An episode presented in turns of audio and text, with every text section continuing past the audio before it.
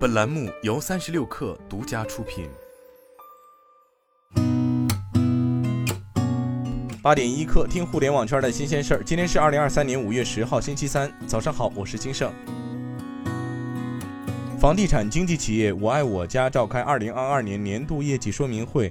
我爱我家管理层在业绩会上提到，香芋独立上市是公司一直明确的战略目标。公司今年会启动香芋业务独立分拆上市的准备工作。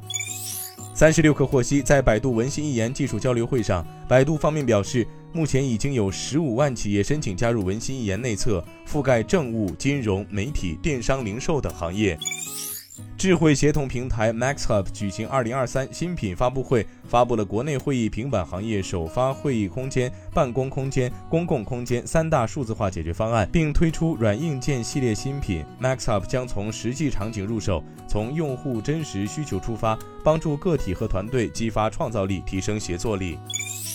今年六幺八前夕，京东 App 十二点零全新上线。据了解，京东百亿补贴在 App 首页的入口也将得到进一步强化，并可展示补贴金额。首页商品卡片信息也进行了精简，并通过统一标签优先展示最低价商品。此外，京东 App 十二点零还将通过天天低价、N 天最低价、价保天数等标签的露出，让用户直接买到最低价商品。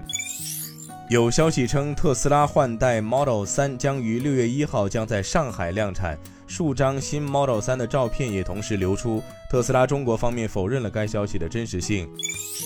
领英称，该公司将逐步淘汰其中国版求职 App 领英职场，从而将导致七百一十六名员工的岗位被裁撤。